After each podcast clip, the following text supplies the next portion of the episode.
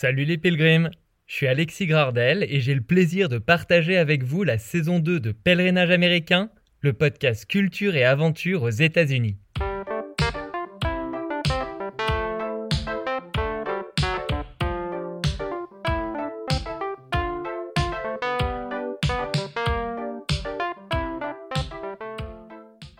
À 30 ans, j'ai voulu lever le voile sur un aspect méconnu de la culture américaine, les pèlerinages pour les idoles de l'Amérique.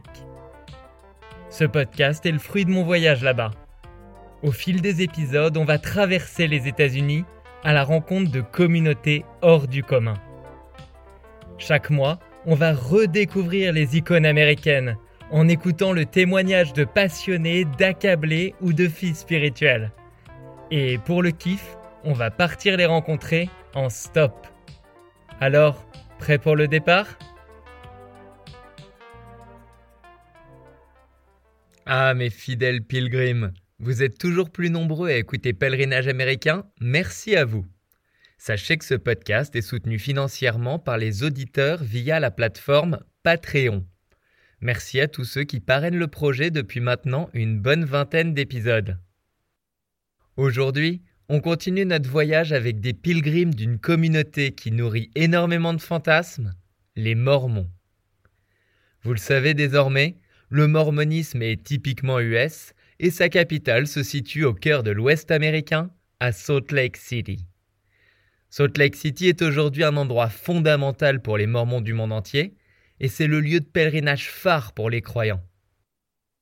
Au dernier épisode, je vous ai raconté que là-bas, j'ai fait la connaissance d'un couple de Mormons américains qui accueillait chez eux un groupe de pèlerins tahitiens, et ce couple a proposé de m'accueillir moi aussi dans leur maison.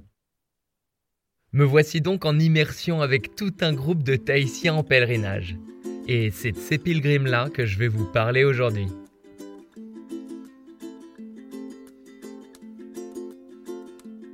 Ils sont une bonne dizaine, des hommes et des femmes entre 25 et 82 ans. Ils sont facilement reconnaissables au milieu des mormons en costard-cravate, puisqu'ils portent soit des pagnes et des fleurs dans les cheveux, soit des chemises hawaïennes.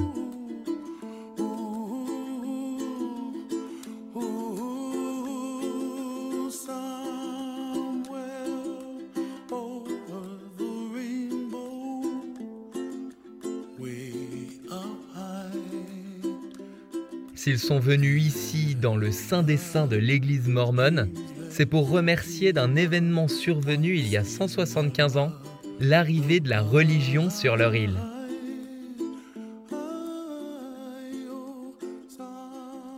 Pour commémorer cet événement, ils ont été invités à Salt Lake City par notre hôte Steven. Ça fait 175 ans que les missionnaires sont arrivés à Tupouet. Alors c'est l'anniversaire de cet euh, événement. Et euh, les gens qui sont venus chez moi, euh, la plupart sont des descendants des premiers convertis. Et pour eux, c'est un, moment historique. Et je suis très content de faire une toute petite partie de ça, de les inviter de venir ici pour faire ça. Dans son histoire relativement courte, l'Église mormone a très tôt envoyé des missionnaires sur tous les continents. La Polynésie se trouvant au large des États-Unis, elle a été une des premières régions du monde où ils ont débarqué. Et visiblement, ils ont bien réussi à convertir les populations sur place, puisque aujourd'hui le mormonisme est une religion importante en Polynésie. Il y aurait environ 28 000 mormons là-bas, soit presque autant que dans toute la France métropolitaine. Année après année, des Mormons continuent d'être envoyés en mission auprès des populations polynésiennes. Les deux Américains qui nous accueillent ont eux aussi été envoyés en mission là-bas pendant deux ans. Mais aujourd'hui, ce ne sont plus eux qui sont chez les Tahitiens, mais les Tahitiens qui sont chez eux en Amérique. Euh, hier soir, j'étais en train de parler avec ma femme. Elle m'a demandé, est-ce que tu peux croire que toutes ces personnes qu'on aime sont maintenant chez nous, dans notre maison. Et j'ai dit, c'est incroyable. En anglais, on dit, I would have never believed it. Mais voilà, ils étaient chez moi. Et c'était incroyable. comprends que ce soit vraiment incroyable pour Steven de recevoir ces Tahitiens chez lui, parce que pour beaucoup de ces pilgrims, c'est la première fois de leur vie qu'ils quittent les confins de l'Océanie. C'est notamment le cas du doyen de l'île, un homme de 82 ans, venu avec sa femme et deux de leurs douze enfants. Pour que vous imaginiez bien ce que ça représente pour eux d'aller en Amérique, je vais vous parler un peu de leur île, Tupuai. Elle mesure 45 km et est donc plus petite que la ville de Toulouse. Mais à Tupuai, la rocade, c'est la seule route de toute l'île et elle n'est pas goudronnée. Tupuai se situe à des centaines de kilomètres de la principale île polynésienne, Tahiti.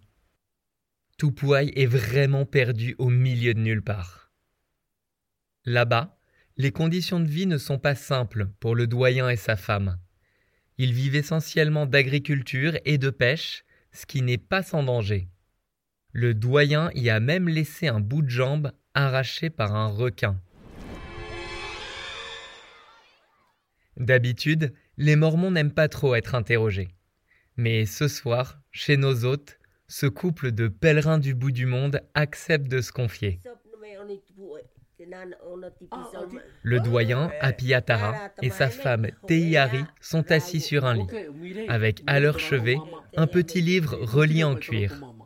Dessus, on peut lire Tebuka à Moromona. C'est bien sûr l'édition du Book of Mormons en tahitien. Le tahitien est d'ailleurs la seule langue qu'ils parlent. Heureusement pour nous, Otis, un pilgrim venu avec eux, va assurer la traduction en français. Petite parenthèse pour les fans de foot, Otis est un cousin de Marama Vairua, le joueur qui célébrait ses buts en faisant mine de pagayer. On referme la parenthèse et on écoute Otis nous traduire les paroles du couple de doyens.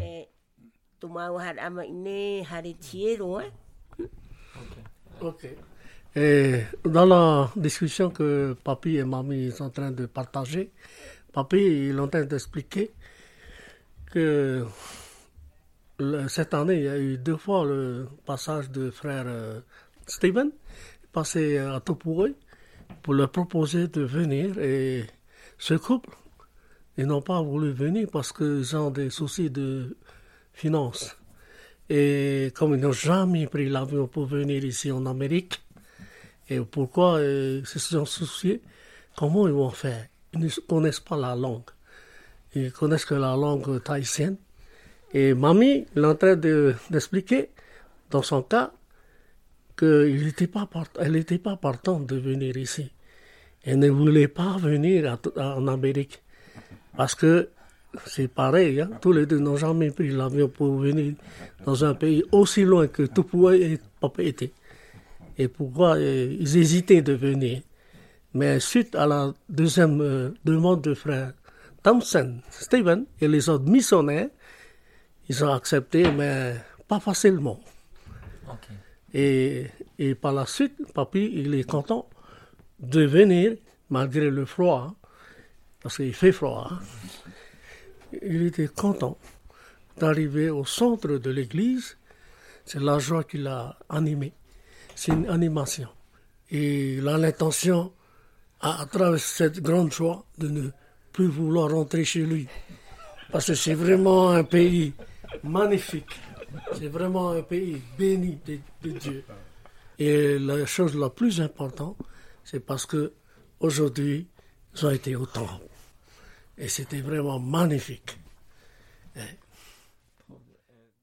Le couple d'octogénaires a donc particulièrement aimé sa visite au temple, d'autant plus qu'ils n'ont pas l'habitude d'aller dans un temple, puisque sur leur île, ils ont seulement une petite chapelle. Mais là, à Salt Lake City, ils se retrouvent directement dans le plus grand lieu de culte de l'Église mormone. Dans la petite chapelle sur leur île, ils assistent la plupart du temps à des célébrations. Mais deux fois par an, les Tahitiens se rendent à la chapelle pour une autre occasion. Ils vont suivre la retransmission télévisée d'un événement particulièrement important qui a lieu à Salt Lake City et est appelé la conférence. Pour les Mormons, la conférence est essentielle, puisque c'est là que les grands sujets de l'Église sont abordés et que de nouvelles directives sont annoncées par le chef de cette église, appelé le prophète. En étant à Salt Lake City au moment de la conférence, les Tahitiens vont pouvoir cette fois y assister avec 21 000 pilgrims venus du monde entier.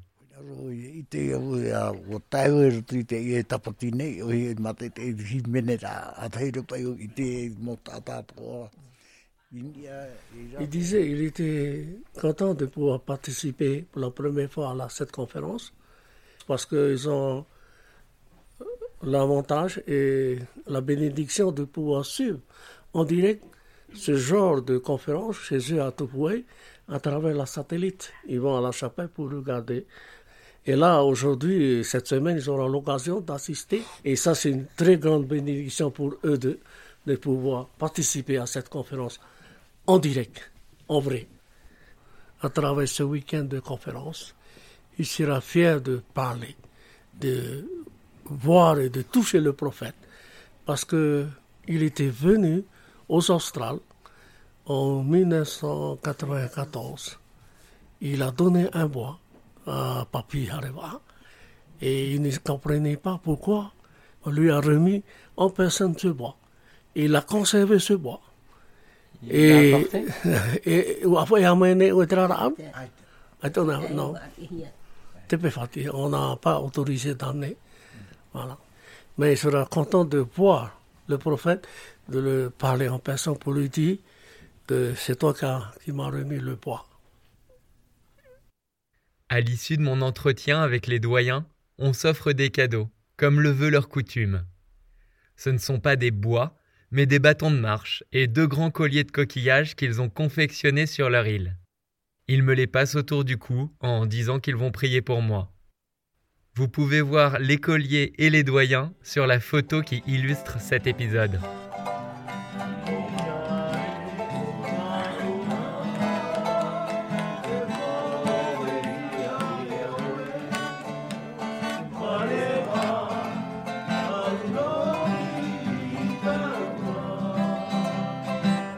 Je dois vous avouer que, en venant chez les Mormons, je m'attendais à une atmosphère plutôt austère.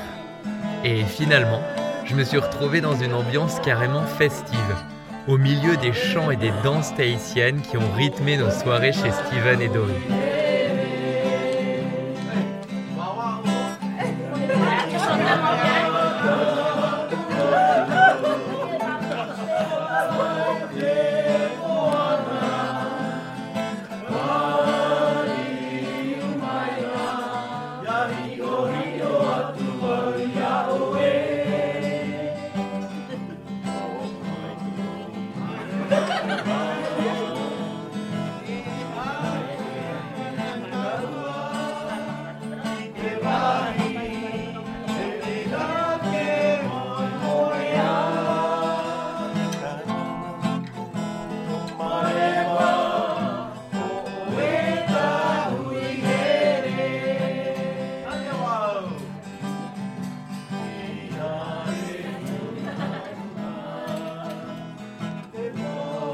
En entendant les Tahitiens chanter et jouer du ukulélé, je me suis vraiment demandé si j'étais dans l'Utah ou sur une petite île du Pacifique.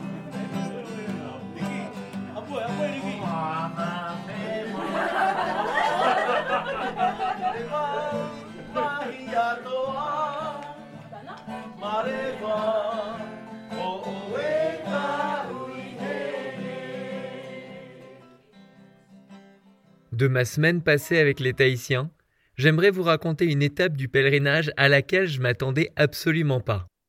Ce n'est pas un temple, mais une université à quelques kilomètres de Salt Lake City. La Brigham Young University, ou plutôt BYU. Alors Steven, mon hôte, est prof à BYU, donc au début je me dis que ça doit être pour ça que les Tahitiens viennent visiter le campus. On va faire le tour de l'université. C'est une université mormone, non Non, c'est pas, c'est pas une, c'est pas une, université mormone. C'est une université de l'Église de Jésus-Christ des Saints des derniers jours. C'est beaucoup mieux. C'est plus joli. Et vous en aviez entendu parler des, des Tahiti Oui, Oui, oui, on, le connaît parce qu'on est membre de l'Église de Jésus-Christ. Rapidement, je comprends que s'ils veulent visiter BYU, c'est parce que c'est la principale université mormone. Cette université est financée par l'Église, et donc par les Mormons, qui versent un impôt à l'Église, appelé la dîme, qui correspond à 10% de leur salaire. Et chaque membre de l'Église paie l'impôt, même ceux qui vivent à Tahiti. Donc quand les Tahitiens visitent ce campus flambant neuf, ils viennent aussi voir comment leur argent est utilisé. Et ils interprètent l'opulence sur place comme un signe de l'accomplissement de la volonté de Dieu. Et dans le monde entier, il n'y a pas d'église comme celle-là qui puisse te montrer la puissance de l'église et la beauté de l'église du Christ. Comme aujourd'hui, on a pu visiter le centre universitaire. Tu as dit non, mais, mais c'est fou là. Mais ce sont des preuves, c'est une des preuves matérielles que nous avons vues tout au long de cette semaine. Et si vous aussi vous allez à Salt Lake City, attendez-vous quand même à ce qu'on essaie de vous convertir. Et de plusieurs façons. Pour étendre leur influence, les Mormons ont trois grandes ressources. À votre avis, lesquelles? Eh bien la première, c'est l'aide matérielle. Elle se manifeste notamment via les immenses réserves alimentaires que les Mormons ont bâties pour venir en aide aux pauvres. Rien qu'aux États-Unis, il y en a dans plus d'une centaine de villes. Et la plus importante réserve se trouve bien sûr à Salt Lake City. Il faut aller voir la réserve. Tu vois oh, c'est gros. Comme tu as vu la, maquette là, c'est pareil. C'est rien à côté de ça. ça, c'est juste un aperçu. Pourquoi? Parce que l'Église finance à travers la team et les membres qui, sont, qui ont plein de sous pour aider à développer l'Église, à rendre service. C'est ça la puissance de l'Église. À une plus petite échelle, l'hospitalité dont mes autres mormons ont fait preuve est un moyen de me sensibiliser à l'aide matérielle, à l'éthique du service, très importante dans leur religion, et donc potentiellement de me convertir. Après l'aide matérielle, il y a une deuxième forme d'aide, et si vous l'avez celle-là, vous êtes vraiment bon pour devenir apprenti mormon. Il s'agit de l'aide généalogique.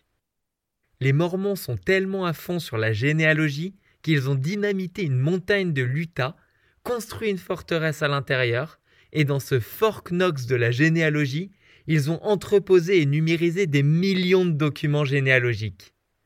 Ces documents sont mis à disposition dans des centres de l'Église mormone. Donc, euh, ce bâtiment est la plus grande bibliothèque généalogique du monde. Est-ce que vous êtes est-ce que tout le monde a un petit peu d'intérêt pour la généalogie ou oui. oui. Super. Bah, vous êtes au bon endroit. Euh, Alors il y a un truc un peu technique à savoir dans la croyance des Mormons. C'est que pour eux, les âmes sont immortelles et pour accéder au paradis, elles peuvent être sauvées par leur descendance, même plusieurs générations plus tard. Pour sauver leurs ancêtres, les Mormons vont faire des cérémonies dans les temples et ils y vont avec le nom d'un ancêtre écrit sur un bout de papier. La généalogie joue donc un rôle primordial dans leur religion, puisque connaître ses ancêtres, c'est pouvoir les sauver. Donc à Salt Lake City, attendez-vous à ce qu'on vous dise Vous voulez en savoir plus sur les origines de votre famille et donc sur qui vous êtes? Eh bien, venez consulter nos bases de données gratuitement. Et alors, si vous trouvez ça formidable, vous pouvez devenir membre de l'Église et sauver les âmes de votre famille afin de les retrouver après la mort.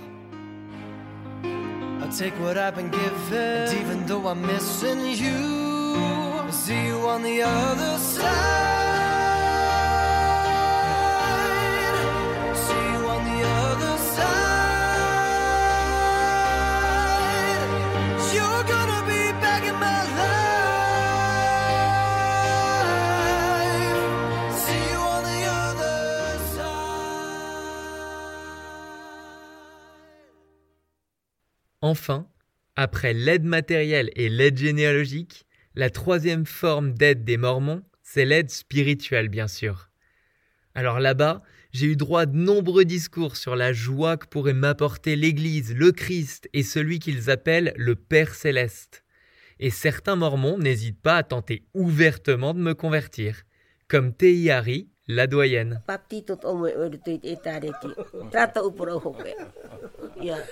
Euh, ok. Il disait qu'il garde, garde espoir que tu puisses accepter le baptême, le vrai baptême du Christ, que tu puisses être baptisé dans son église, dans la bergerie. Voilà. Je, comme je comprends, je sais comment elle est cette mamie. Ah, je la connais très bien. Elle sait ce qu'elle est. Elle est puissante et elle n'a pas de doute. Elle sait que l'église est vraie. Elle voulait t'encourager à choisir le bien. Oh, voilà.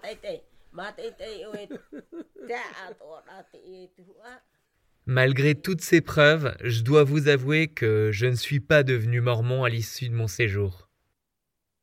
Pour la petite histoire, j'ai fini le séjour assis sur une chaise dans la cuisine de Steven, entouré d'hommes mormons qui joignaient leurs mains au-dessus de ma tête.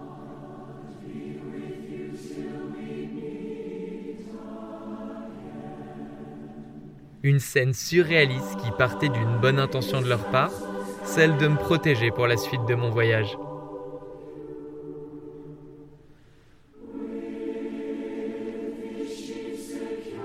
D'ailleurs, à de nombreuses reprises pendant mon voyage, beaucoup de gens ont cru que j'étais devenu mormon quand je leur ai parlé de pèlerinage là-bas.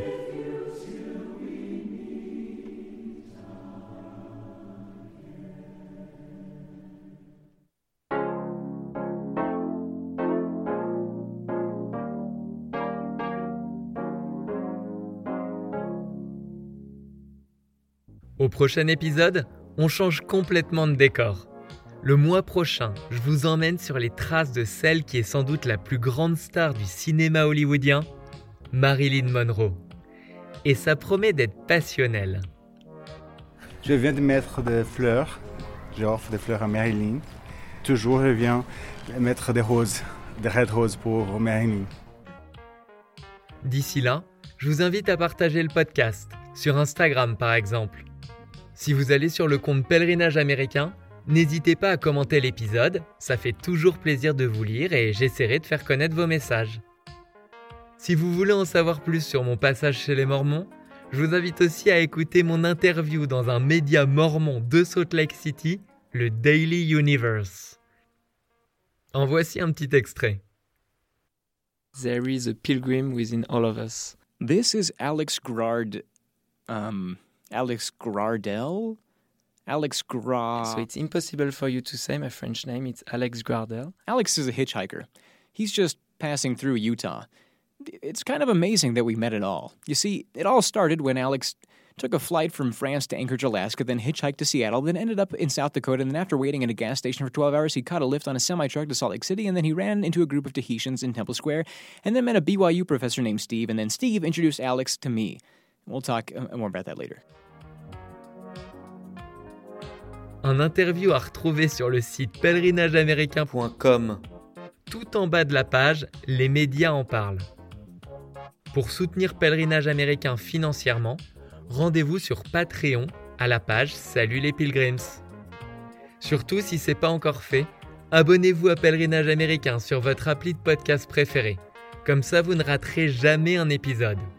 Si la plateforme que vous utilisez est Apple Podcast, Profitez-en pour mettre plein d'étoiles à pèlerinage américain et à commenter. C'est hyper utile pour faire connaître le podcast. Allez, à la prochaine les pilgrims